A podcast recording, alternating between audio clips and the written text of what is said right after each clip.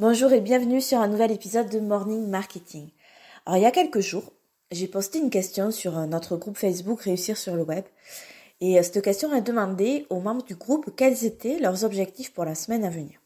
Et j'ai été très surprise par la réponse d'une personne qui, euh, qui a exprimé de gros doutes sur le fait qu'il était encore bien aligné avec ce qu'il faisait, parce qu'il avait plus trop de motivation, plus trop d'énergie pour son business.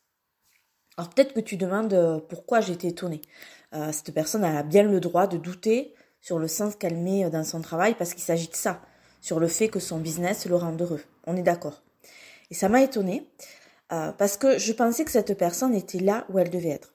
D'un point de vue extérieur, bien sûr, mais je suis son travail et je pensais qu'il était quand même dans une cohérence et puis il obtenait des résultats.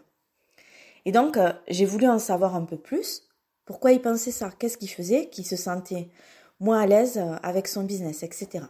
Et il s'est avéré euh, qu'il traversait depuis quelques semaines des événements douloureux de, vie hein, et que toute son énergie était utilisée pour passer le cap de tout ça. Finalement, est-ce que son alignement était en cause dans sa baisse de motivation? C'est à lui de répondre, bien sûr.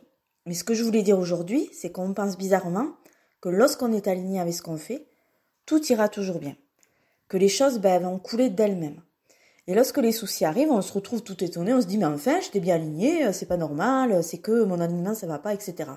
Et c'est là que le danger guette, celui de, de tout remettre en question, de tout envoyer valser, d'essayer à nouveau de devenir la meilleure version de soi-même, etc., etc. Vous voyez le discours. Hein euh, moi je crois que être aligné, c'est juste être sur le bon chemin, un bon gros chemin de randonnée qui va te mener au sommet d'une montagne où il y aura une vue splendide, même peut-être une mer de nuages. Euh, est-ce que tu as déjà vu une mer de nuages? Parce que si tu n'as jamais vu ça, il faut absolument que, tu vois ça un jour.